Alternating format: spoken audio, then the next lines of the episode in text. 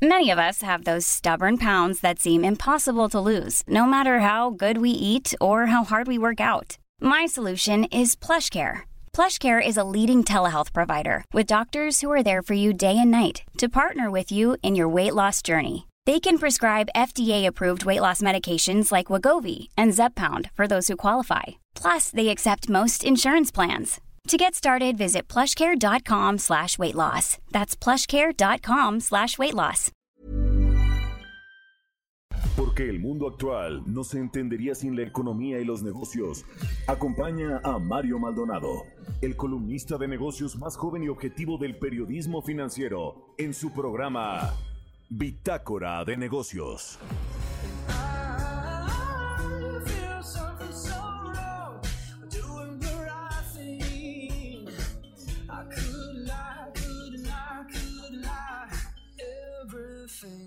Kills me, makes me feel alive. Yeah, I've been, I've been losing sleep, dreaming about the things that we could be.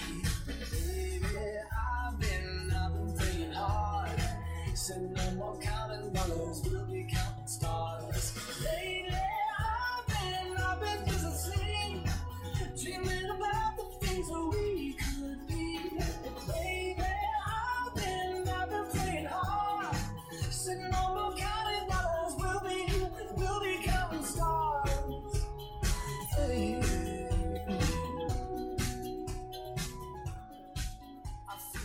¿Qué tal? ¿Cómo están? Muy buenos días. Bienvenidos a Bitácora de Negocios. Yo soy Mario Maldonado. Me da mucho gusto saludarlos en este martes 22 de junio del 2021.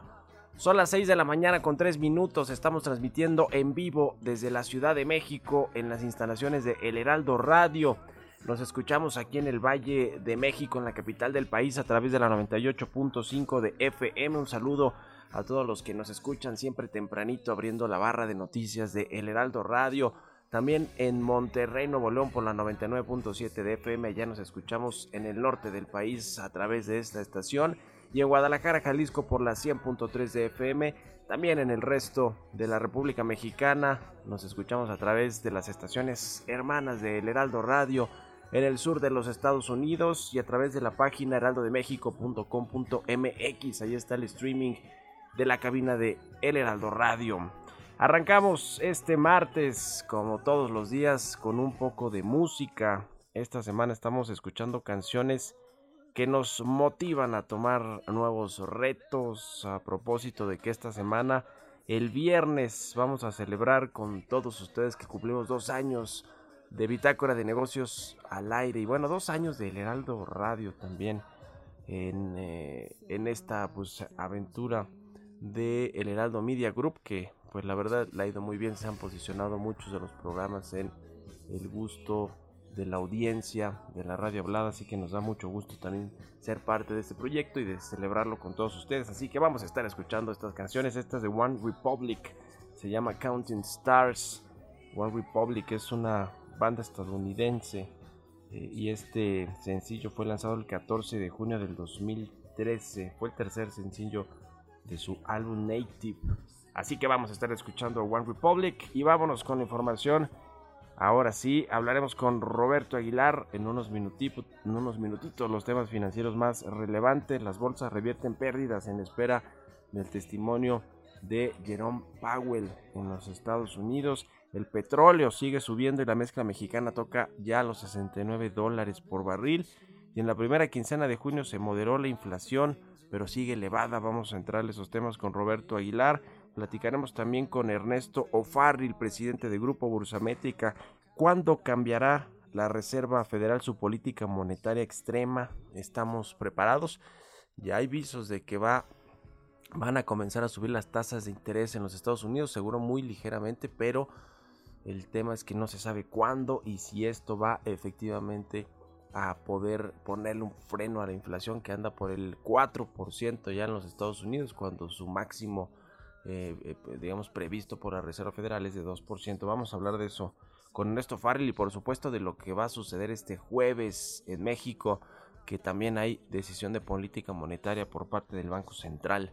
Seguramente dejarán la tasa en 4%, pero importante el tono del comunicado de la Junta de Gobierno de Banco de México. Platicaremos además con José Carlos Ferreira, presidente del Instituto Farmacéutico para Latinoamérica, este tema de los medicamentos, el desabasto terrible de medicamentos en el país, ya no solo del sector público, en las farmacias privadas hay un gran desabasto de medicamentos. Se hizo un desastre con estas compras de gobierno. Eh, yo le voy a hablar un poquito de su orden editorial con Raquel Buenroso, que fue la oficial mayor de Hacienda, la primera oficial mayor que pues llegó a sacudir todo este sector de compras de gobierno, incluidas, incluidos los medicamentos y los insumos médicos.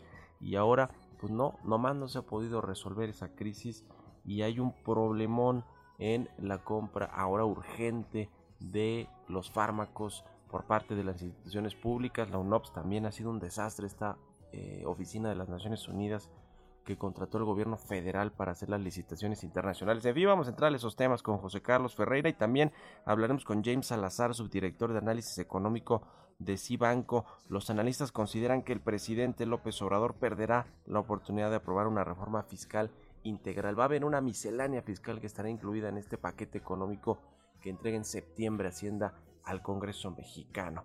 La salida de Irma Eréndira Sandoval, también ayer el anuncio que hizo el presidente López Obrador, vaya anuncio, la saca del gabinete y de su proyecto político y de su partido y de todos lados. Irma Eréndira Sandoval, la ex titular de la función pública en México, llega también un relevo interesante ahí a, hacer el nuevo SAR anticorrupción, entre comillas. Vamos a entrarle a todos estos temas hoy aquí en, en Bitácora de Negocios, así que quédense con nosotros, se va a poner bueno.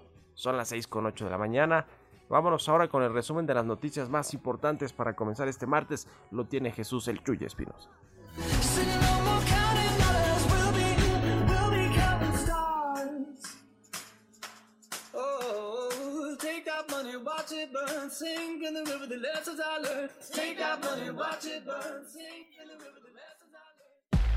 El resumen. El presidente Andrés Manuel López Obrador tomó la decisión de sustituir a Irma Heréndira Sandoval por Roberto Salcedo Aquino al frente de la Secretaría de la Función Pública. El presidente señaló que se continuará con la política de cero corrupción y cero impunidad. Estamos entrando a una etapa nueva y vamos a llevar a cabo otras reformas. Vamos a llevar a cabo una reforma administrativa y vamos a profundizar más en el combate a la corrupción y en hacer un gobierno austero, en seguir haciendo un gobierno austero, sin lujos.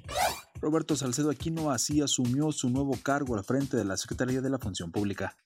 El diseño de la Secretaría está para que lo público funcione. Su nombre mismo lo dice, que función pública, que funcione lo público. Y cuando esto sucede, la ciudadanía tiene mayor confianza en las instituciones y en quienes las dirigen. Y eso crea la legitimidad del ejercicio del cargo. Carlos Salazar, presidente del Consejo Coordinador Empresarial, informó que se trabaja marchas forzadas para presentar en julio el tercer paquete de inversiones millonarias que permitirán la recuperación económica de México. Este martes, Carlos Salazar tomará protesta como presidente del organismo privado por un tercer año consecutivo y se realizará la Asamblea General Ordinaria. José Medina Mora, presidente de la Confederación Patronal de la República Mexicana, consideró que por la falta de permisos quedan pendientes de concretarse el 40% de los 68 proyectos de inversión en infraestructura que anunciaron el sector público y privado. Camila Coparmex propuso que la reforma fiscal surja del diálogo entre sector público y privado y se enfoque en elevar la recaudación y reducir la informalidad. Este lunes la Comisión Reguladora de Energía publicó el restablecimiento de la regulación asimétrica para las ventas de primera mano de hidrocarburos, productos refinados y petroquímica de petróleos mexicanos en cumplimiento de la suspensión definitiva que otorgó un juez federal en contra de la eliminación de esta obligación. Bitácora de negocios en El Heraldo Radio. El editorial.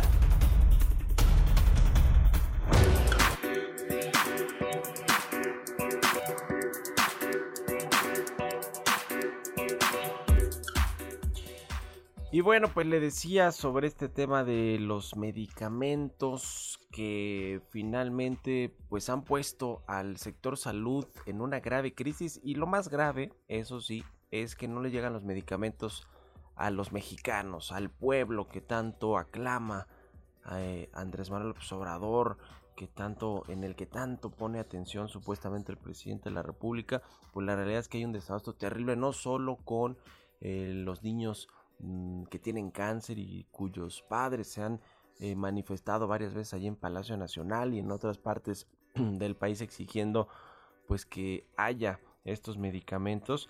Eh, la verdad es que esta crisis de alguna manera la empezó el presidente el observador, por supuesto, pero la oficial mayor de Hacienda que hoy despacha en el SAT, Raquel Buenrostro, cuando llegó al gabinete como oficial mayor, eh, pues le tocó hacer de todo, ¿no? Eh, tomó mucha fuerza esa oficina de la Secretaría de Hacienda porque se encargó de gestionar pues prácticamente todas las compras del gobierno federal, desde los medicamentos, los insumos médicos, hasta las pipas de Pemex. ¿Se acuerda que también ese, ese asunto en qué quedó?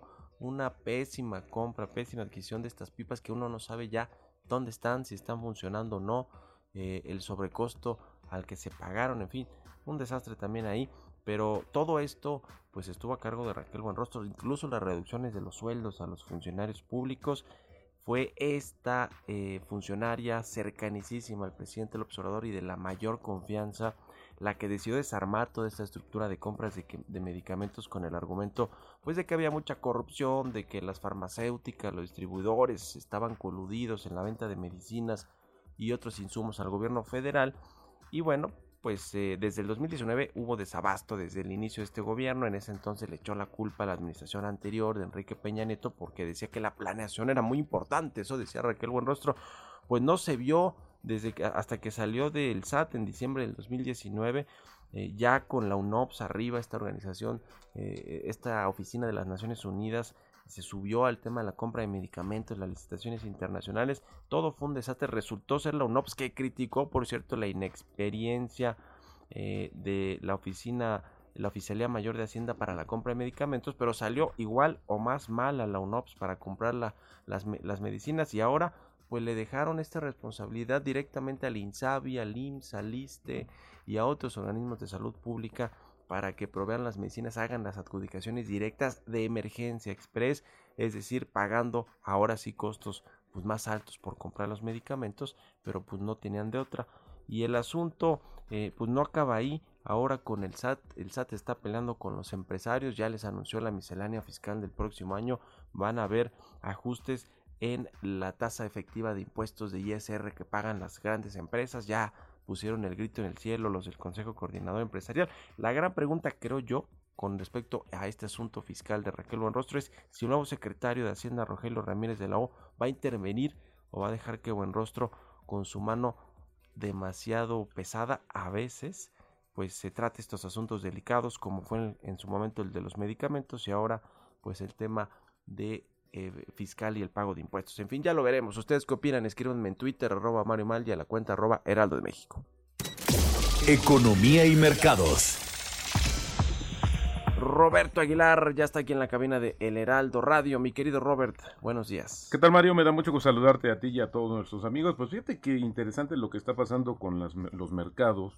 Eh, las bolsas están ganando y en espera justamente de la comparecencia que va a dar más tarde Jerome Powell, pues el mandamás de la Reserva Federal de Estados Unidos, el Banco Central estadounidense. Interesante porque fíjate que ya se eh, adelantó este testimonio que tiene preparado y donde justamente Jerome Powell dice que la economía de Estados Unidos sigue mostrando una mejoría sostenida esto respecto al impacto de la pandemia y el mercado laboral sigue anotando ganancias, pero la inflación se ha acelerado notablemente en los últimos meses y bueno, pues básicamente después de esta comparecencia, pues lo interesante también será en la sesión de preguntas y respuestas ante el Congreso ver el tema de cómo están visualizando. Ayer, fíjate, interesante, se reunió el presidente Joe Biden con Jerome Powell, eh, digo lo que son las cosas porque es una cuestión mucho más ah, eh, pues eh, constructiva esta reunión donde quedaron eh, bueno, pues discutieron sobre la evolución justamente de la economía y sobre todo las alternativas para fomentar un crecimiento sostenido sin presiones inflacionarias de Estados Unidos. Y hablando del tema inflacionario, Mario, fíjate que la inflación interanual de México se habría moderado en la primera mitad de junio, aunque continuaría muy por encima de la meta oficial. De acuerdo con un sondeo de Reuters, el dato se va a dar a conocer el jueves y esto pues va a consolidar las expectativas de que el Banco Central no recortará, como decías al inicio del programa, no va a recortar más su tasa de referencia este año. La mediana de las proyecciones arrojó una tasa anual de 5.84% para la inflación quincenal interanual de la primera quincena justamente de junio, comparado con el 5.99 de la segunda mitad de mayo y el anterior que fue arriba del 6%. Y bueno, el tema, fíjate que también los datos del precio del petróleo que siguen subiendo gracias a una pausa en las conversaciones para poner fin a las sanciones de Estados Unidos sobre el crudo iraní y a que el dólar retrocedió desde los máximos de dos meses. El Bren, por ejemplo, Mario alcanzó niveles de 74.90 dólares el barril y el WTI de 73.6 dólares. La mezcla mexicana, por su parte, eh, se cotizó en 69 dólares. Banco of America dijo que el crudo Brent, que es una de las referencias eh, internacionales, fíjate que es el más ligero en el mundo, y bueno, también por eso su precio es mayor, probablemente alcanzará una media de 68 dólares por barril este año, pero que podría llegar a los 100 dólares el año que viene, debido a una demanda reprimida y a un mayor uso de los vehículos privados. De hecho, parte de este incremento del precio internacional del petróleo, pues se debe también a que se está apostando a que las vacaciones de verano pues también se reflejen en una mayor demanda del hidrocarburo. También en el tema eh, fiscal, fíjate que está avanzando esta propuesta de un eh, eh, impuesto global a estas grandes corporaciones y los ministros de finanzas del mundo respaldarán un acuerdo que establezca un impuesto corporativo mínimo global y pedirán que se finalice el trabajo técnico para que pueda aprobarse el marco para su implementación en octubre. Esto de acuerdo con un comunicado que se está preparando, el borrador de hecho, no se mencionó una tasa específica para un impuesto corporativo mínimo global ni otros detalles claves que aún deben ser acordados por casi 140 países la próxima semana en las conversaciones organizadas por la OCDE. Lo interesante también es que los detalles acordados en esta reunión se van a enviar luego a los ministros de finanzas del G20 para su aprobación cuando se reúnan del 9 al 10 de julio. Bueno, la tasa se ha hablado de 15% y México pues sí también respalda, lo ha dicho ya el secretario o todavía el secretario de Hacienda, incluso en su gira que hizo por Estados Unidos recientemente. Interesante también lo que sucedió el día de ayer, Mario, el Banco de Desarrollo de América Latina. Este banco interesante porque fíjate que está conformado por 17 países de América Latina y el Caribe, así como España y Portugal, y 14 bancos privados, pues ayer colocó un bono de nutrición, así es como se llama. Esta emisión de los, eh, de los eh, son fue por 183 millones de dólares. Va a servir para financiar programas en el área justamente del tema de nutrición en esta región de América Latina y fue adquirido en su totalidad por inversionistas japoneses. Interesante porque también viene con esta categoría de los llamados bonos temáticos, es decir, ya eh, pues muy definidos hacia dónde se dirigen los recursos que recaude. Y rápidamente te digo, Mario, que el tipo de cambio en estos momentos se está cotizando en 20.57, sí, sigue más o menos estable. La depreciación mensual de 3.4% y la anual de 3.6%. La frase del día de hoy, Mario, debes hacer grandes apuestas cuando las probabilidades estén a tu favor, no lo suficientemente grandes como para arruinarte, pero lo suficientemente grandes como para marcar una diferencia. Esto lo dijo Bill Gross, cofundador de PIMCO, uno de los fondos de inversión y de capital más grandes del mundo, Mario. Así es que estas palabras interesantes, prácticamente lecciones del tema del mercado. Y mira, sumaría nada más rápidamente, Mario, que las acciones de la casa de apuestas Codere, esta casa española, que justamente tiene operaciones en México, llegaron a subir casi 35% después de que su rama de apuestas y casinos en Internet llegara a un acuerdo para fusionar su negocio con el SPAC estadounidense DD3 la transacción por la que Codere Online se fusionará con DD3 valora la primera, a la española, en 350 millones de dólares y como resultado Codere Online va a cotizar en el Nasdaq de Estados Unidos, mientras que el grupo Codere mantendrá una participación de entre el 54 y el 73% al cielo. Se fueron estas acciones de la casa de, de apuestas española Codere, que como te decía, tiene presencia en México pues se reactivan estas fusiones y adquisiciones luego de la crisis que bueno, no, no se frenaron por completo, pero ahora que reactivan las operaciones hay más apetito por los inversionistas por fusionarse, por hacer eh, nuevas empresas y pues generar estos eh, aumentos también del valor de las, de las mismas compañías. Oye, Robert, entre este impuesto mínimo global que ya lo hemos dicho aquí, pues va tras las eh, tecnológicas que están en los paraísos fiscales y que no eh, eh, están pagando los impuestos, se cree que deben de pagar. Entre eso, y regresando a México, entre eso y esta intención de Raquel Buenrostro de cobrarles lo que deben de pagarle a las empresas con esta tasa efectiva del ISR,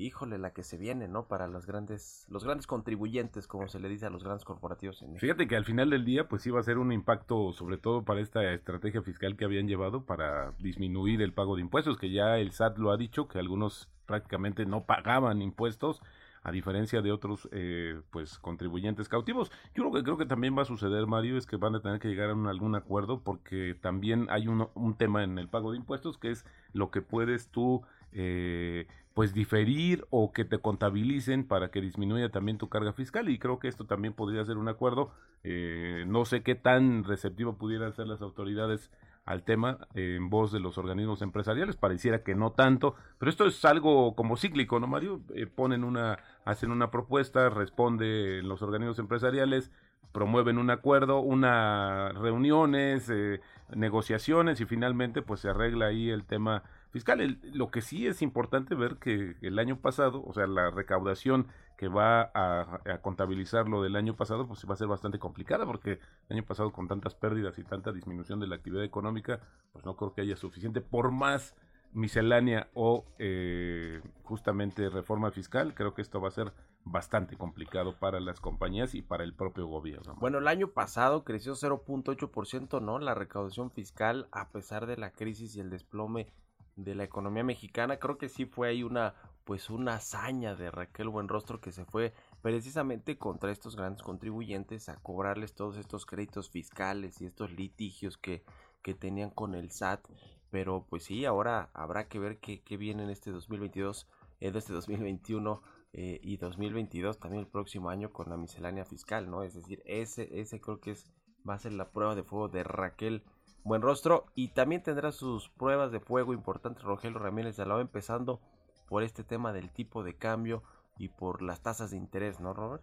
Pues fíjate que yo creo que ahí lo habíamos platicado la semana pasada, que el que debería de haber estado también en las reuniones justamente con el presidente de la Reserva Federal, eh, con la secretaria del Tesoro en Estados Unidos, debería de haber sido también el nuevo secretario de Hacienda, porque ahí se, pues también es ver la, relación que va a haber entre ambos países en esta materia y sobre todo, Mario, ver qué va a hacer el Banco de México si va a seguir o no. La presión está por dos lados.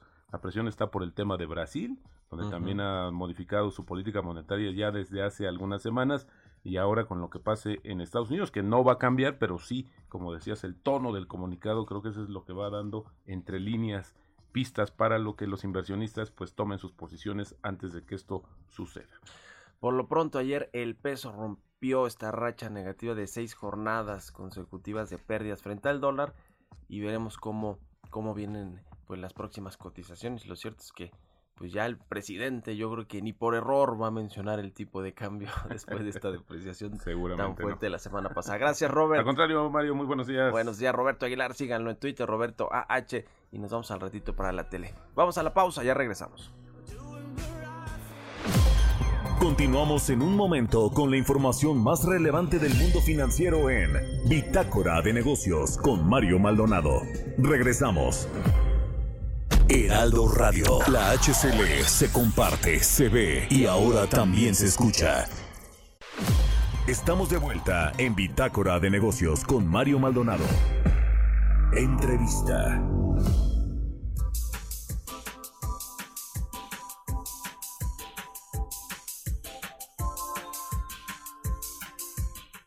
Ya estamos de regreso aquí en Bitácora de Negocios. Son las 6 de la mañana con 30 minutos, tiempo del centro de México.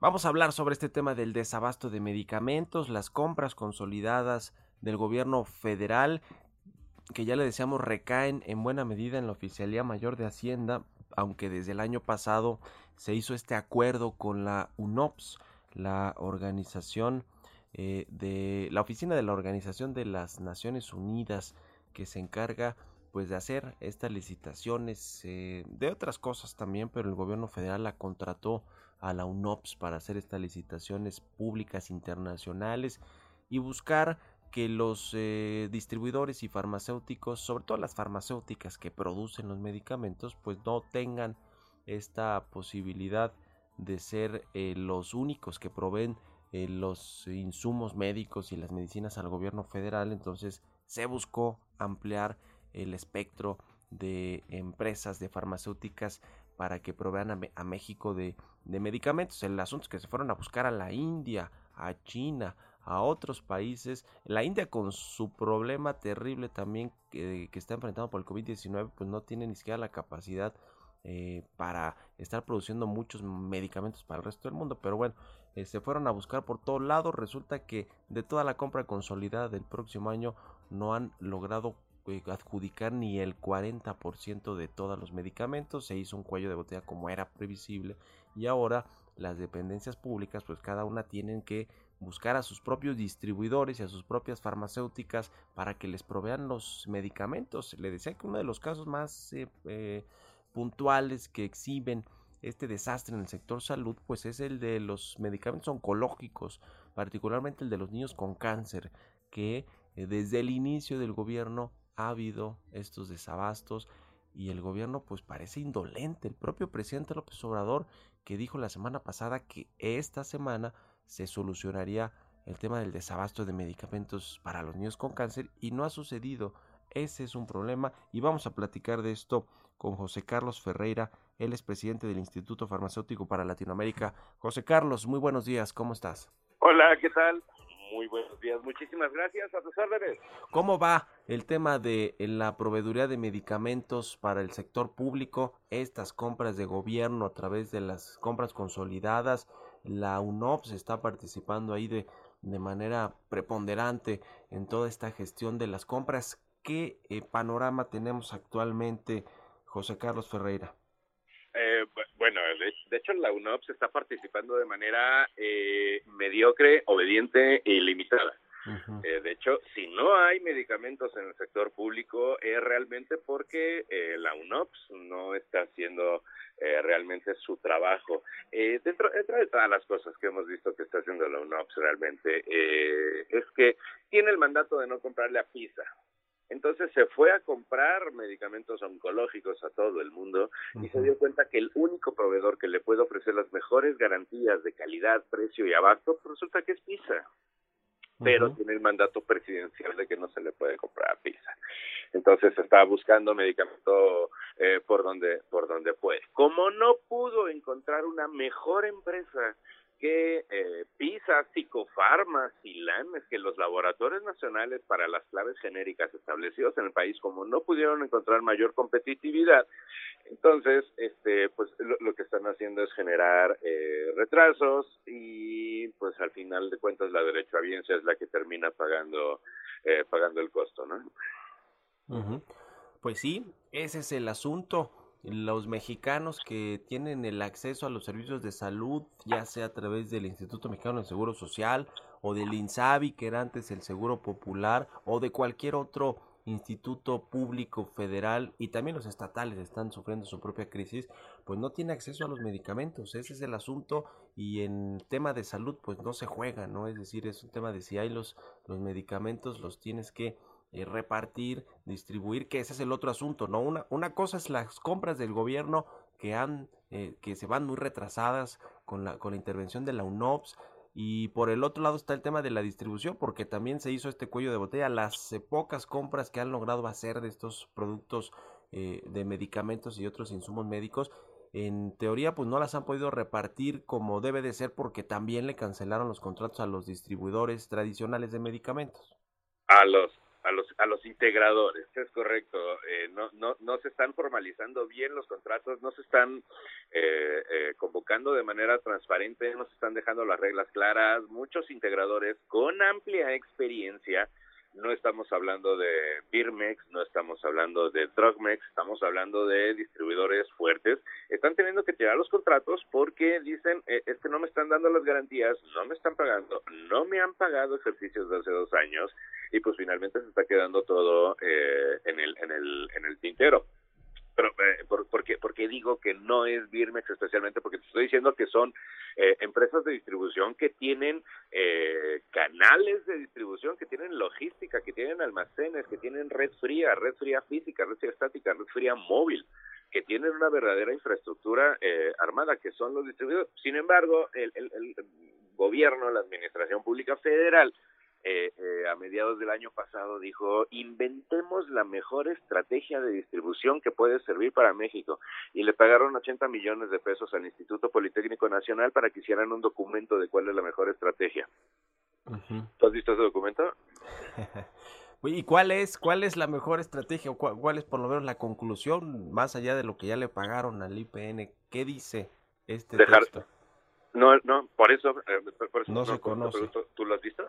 Uh -huh. No, fueron 80 millones de pesos que fueron desviados con el pretexto de generar un esquema ideal de distribución de medicamentos en México. El esquema ideal de distribución de medicamentos en México es que, mira, existen por lo menos unas 200 empresas de logística de distribución fuertes, especializadas en medicamentos, que ya tienen una inversión. Algunas de ellas ya quebraron como fármacos especializados. Sí.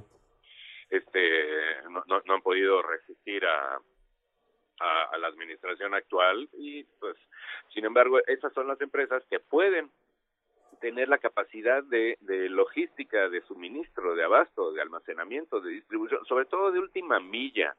Uh -huh. eh, la última milla es lo que se necesita para poder llevar, incluso hasta en moto, en bici o en burro, algunos centros de salud eh, que están en las rancherías, en las zonas apartadas. Eso ya se tenía, se tuvo resuelto durante mucho tiempo pero este el presidente acusó de una mafia de compra de medicamentos este de las empresas farmacéuticas. Entonces ya no le vamos a comprar a los distribuidores, le vamos a comprar a las farmacéuticas. Espérame, pero me está diciendo que la farmacéutica es corrupta. Sí, por eso no le vamos a comprar a distribuidores. Espérame, es que los distribuidores no son farmacéuticas. Entonces eh, eh, eh, se genera una, una, una cadena de culpabilidades infinita en la que dice, para ahorrarnos dinero, vamos a comprarle directo a las farmacéuticas. Uh -huh. Eso fue hace dos años. Luego, para ahorrarnos dinero, vamos a pedirle al IMSS que ya no compre, porque el IMSS es corrupto, entonces se lo vamos a encargar a Hacienda. Pero para ahorrarnos dinero, entonces vamos a pedirle a la UNOPS que compre medicamentos. Y este y, y todo es ahorrarnos dinero, ahorrarnos dinero. Eh, eso ya no es austeridad republicana, mi buen amigo, eso ya es austericidio. Uh -huh. Porque sí se están ahorrando mucho dinero, ¿sabes cómo? No comprando medicamentos. ¿Qué pasa con el INSABI, este Instituto Nacional de Salud para el Bienestar, que sustituyó al Seguro Popular, que en el inicio no tenía reglas de operación claras hasta hace poco para, para poder pues eh, ser eh, este organismo que en el país eh, pues presta los servicios de salud de primero, segundo nivel en, en, en la República Mexicana ¿Qué ha, ¿Qué ha sucedido con este instituto que parecer, que al parecer tampoco ha, ha, funcionado del todo bien, no? Mira, pues te das cuenta cuando ves a quién pusieron al mando del Seguro Popular para cambiarle el nombre, él sabe. Uh -huh. Un arqueólogo que en su vida había trabajado en el sistema de salud. Este, y ponen como director de compras y abastecimiento de medicamentos a un chofer eh, administrar más o menos un presupuesto anual de unos 80 mil millones de pesos que no han sido ejercidos también.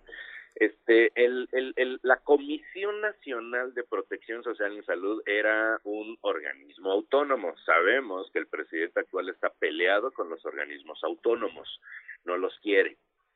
Entonces, por eso le desapareció su autonomía y lo, y lo convirtió en un instituto dependiente de la estructura de una persona que todos conocen que se llama López Gatel. Uh -huh. eh, y como ya no es comisión nacional, entonces ya no necesita reglamento de operación. ¿Por qué? Porque ya es una ya es una dependencia de la subsecretaría de promoción de la salud promoción y desarrollo de la salud, ¿no?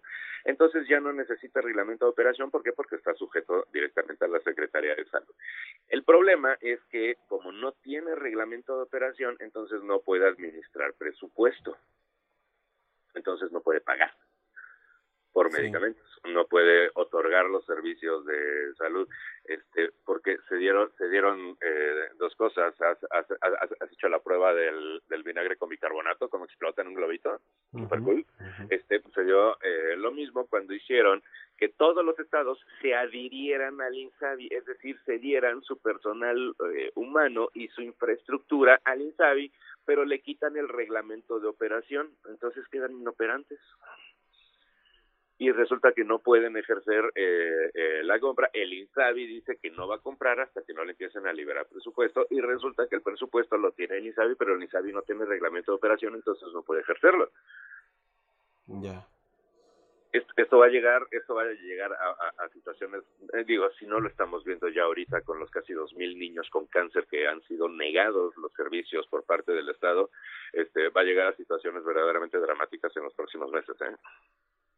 Ya ya no años Sí, sí, sí. El desabasto ya es eh, patente, se, se nota y se, eh, se padece pues en prácticamente todo el país y los eh, eh, derechohabientes de el IMSS y de otros institutos, el INSABI, pues están haciendo estas manifestaciones públicas, muchas aquí en la capital del país, en Palacio Nacional. El presidente pues ha dedicado apenas algunos minutos para hablar del tema y decir que se va a resolver, pero no se resuelve y el, y el, y el tema pues es que la gente necesita los medicamentos y no, y no se les están eh, pues dando, suministrando, porque hay un embudo, un cuello de botella en, el, eh, en las compras de gobierno, desde cómo se hacen las licitaciones hasta cómo se distribuye el, el tema de los, de los medicamentos. Ahora, el, el, el- el asunto es que finalmente lo que se buscaba, según el presidente, eh, era pues erradicar la corrupción en las compras, en la distribución y también pues esta especie de monopolio que tenían supuestamente los distribuidores y las farmacéuticas para fijar precios y vender caro al gobierno. Más allá de esto, que no se ha comprobado porque pues no hay nadie en la cárcel o vinculado a proceso por estos asuntos, no hay es- ni una sola denuncia ni una sola denuncia además. Eh, el, el asunto es que ahora ya los, eh, las dependencias públicas como el IMSS, como el propio INSABI, eh, Liste y otros más, pues están haciendo sus compras directamente y es peor, ¿no? Porque están haciendo compras express, urgentes y con adjudicaciones directas, quizá los mismas farmacéuticas o distribuidores con los que no querían trabajar. Así es, correcto. Y sobre todo, la- la- las están teniendo que comprar a sobreprecio. Oye, pero ¿por qué, por qué la industria es tan mala y por qué vende eh, tan caro? Porque no es lo mismo como en las épocas anteriores en las que había una licitación consolidada eh, que a la farmacéutica le otorgaba un contrato anual con un mínimo obligatorio garantizado por ley.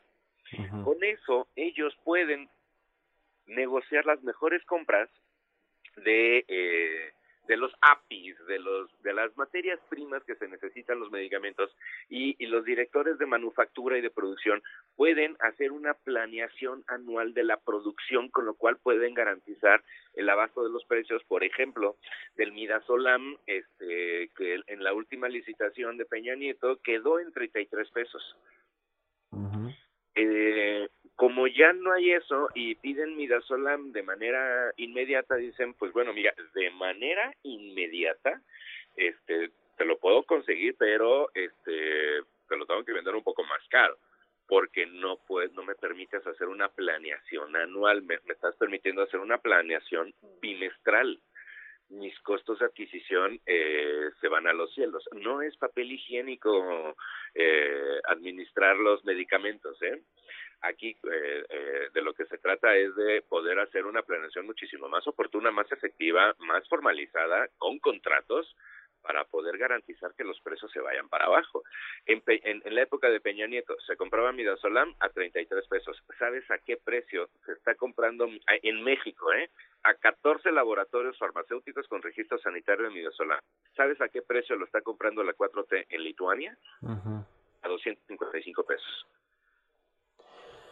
Pues por sí. el puro berrinche de no querer comprarle a los laboratorios en México.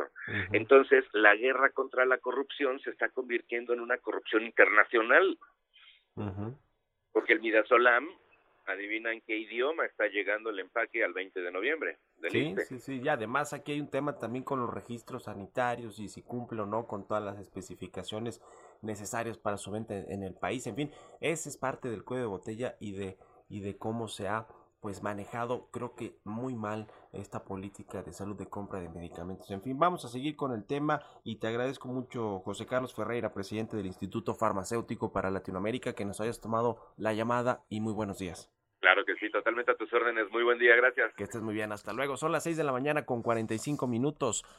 Vamos con las historias empresariales. Historias empresariales.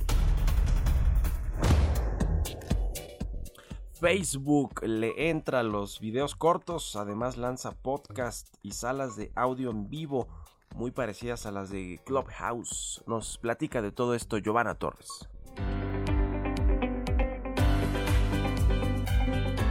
Facebook, el servicio de redes y medios sociales en línea estadounidense con sede en Menlo Park, California, cuyo sitio web fue lanzado el 4 de febrero del 2004 por Mark Zuckerberg, informó que el formato de videos cortos conocido como Reels llega para los usuarios de la red social en México. En un comunicado, la compañía dio a conocer este lunes el lanzamiento de Facebook Reels, donde los usuarios podrán ver o crear videos cortos dentro de la aplicación de Facebook. Con esta función, los creadores podrán llegar a nuevas audiencias y las personas podrán crear y descubrir más contenido entretenido. Los Reels en Facebook están disponibles a partir de este 21 de junio y podrán encontrarse en la app de la red social tanto en Android como iOS. En el mismo comunicado, la empresa señaló que en México a las personas les gusta interactuar y crear videos, especialmente videos cortos y creativos, a través de música y textos cronometrados. Por si fuera poco, también se hizo el lanzamiento de sus propias salas de audio en directo,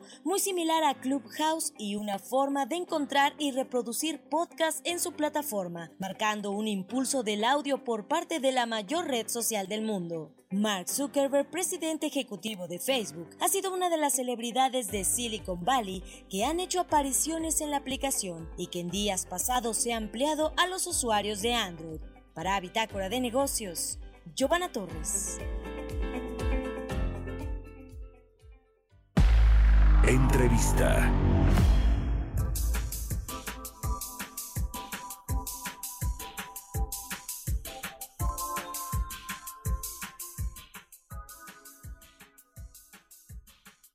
Bueno, vamos a cambiar de tema, platicaremos, vamos a platicar con James Salazar, él es subdirector de análisis económico de Cibanco, a quien me da mucho gusto saludar. ¿Cómo estás, James? Buenos días. Hola Mario, buen día. Un gusto estar aquí contigo y con tu, con tu auditorio.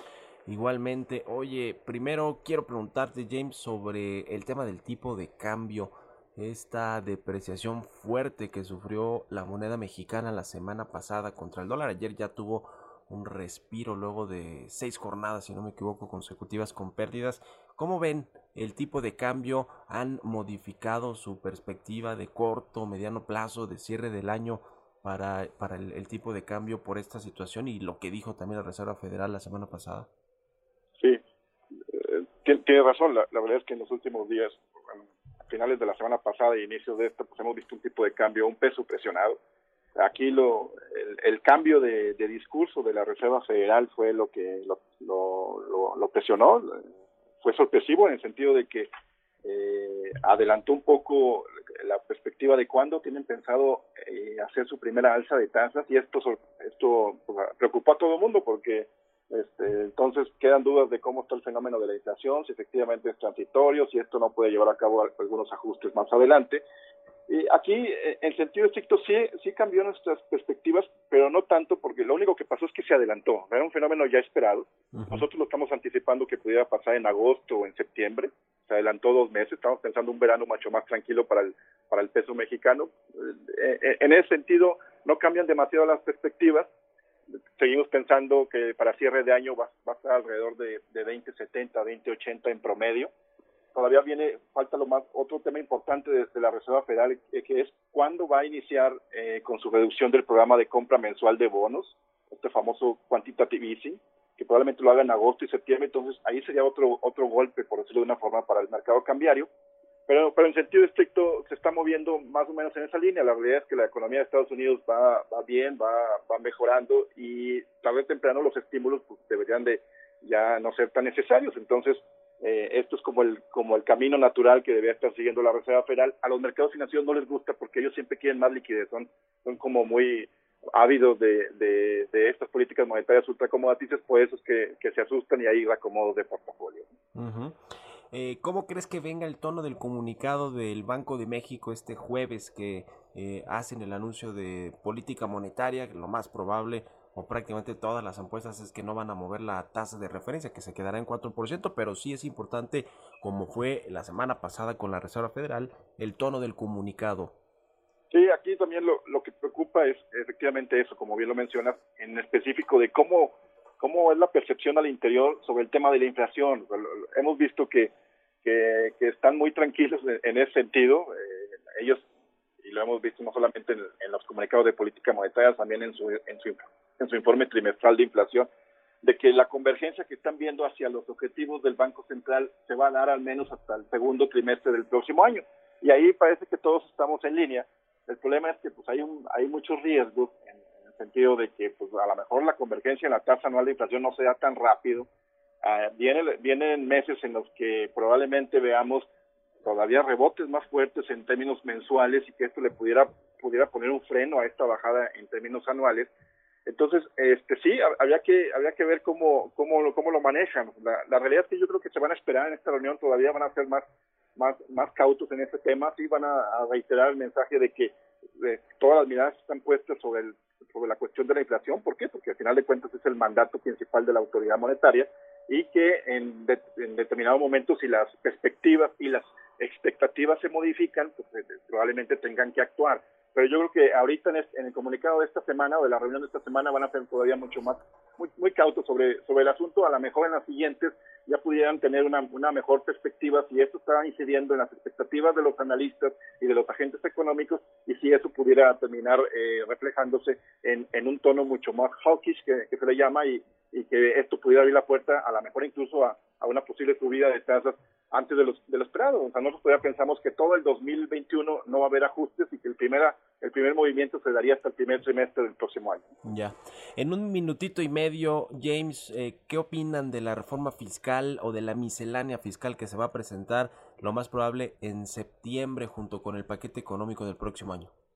Sí, la- la- aquí este, la verdad es que México es un país que necesita inversión, que necesita recursos, difícilmente va a provenir de, de este lado con las, con las acciones que, que busca, eh, bueno, en este caso los anuncios que hizo el SAT y, y bueno, y con, con, con Hacienda. Eh, la, la realidad es que los, los recursos extras que piensan obtener, estos 200 mil millones de pesos adicionales por año, pues básicamente buscan cubrir las necesidades que tiene actualmente el gobierno en materia de apoyos sociales y de sus programas de infraestructura. La realidad es que eh, es- esta miscelánea, pues lo único que vamos a ver es una confrontación fuerte con el con el sector privado, sobre todo las grandes empresas, porque ahí va la, acusación mucho más más seria de, lo hemos visto declaraciones de la de la titular del SAT en el que se paga poco y lo cual a lo mejor es cierto, pero pues habría que revisar bien cómo está la, la ley para para a lo mejor en lugar de hacer una acusación, pues tratar de modificar para que no bajen la base gravable, que, que, que efectivamente puedas cobrar eh, lo, lo, lo adecuado. No, no se ve tampoco un tema muy fuerte en, el- en la cuestión de informalidad. Entonces, digamos que, que va a ser una, una acción, o la vemos relativamente limitada y no para los, las necesidades que, que tiene el país. ¿no? Pues viene un pleito entre el SAT y las empresas, ya se los cantó, creo yo, Raquel Buenrostro, con el tema de la tasa efectiva del ISR, que no, que no enteran correctamente o, o- o a los niveles que quisiera el SAT. En fin, eh, lo estaremos platicando. Gracias, James Salazar, subdirector de análisis económico de Cibanco, por haber tomado la entrevista. Muy buenos días. Buenos días, hasta luego, Mario. Hasta luego, gracias a todos ustedes también por habernos acompañado este martes aquí en Bitácora de Negocios. Se quedan en el Heraldo Radio con Sergio Sarmiento y Lupita Juárez y nosotros nos vamos a la tele de 7 a 9 en el canal 10 El Heraldo Televisión y nos escuchamos mañana aquí tempranito a las 6. Muy buenos días. Esto fue Bitácora de Negocios con Mario Maldonado, donde la H suena y ahora también se escucha. Una estación de Heraldo Media Group. Here's a cool fact a crocodile can't stick out its tongue. Another cool fact you can get short term health insurance for a month or just under a year in some states. United Healthcare short term insurance plans are designed for people who are between jobs, coming off their parents' plan, or turning a side hustle into a full time gig. Underwritten by Golden Rule Insurance Company, they offer flexible, budget friendly coverage with access to a nationwide network of doctors and hospitals. Get more cool facts about United Healthcare short term plans at uh1.com.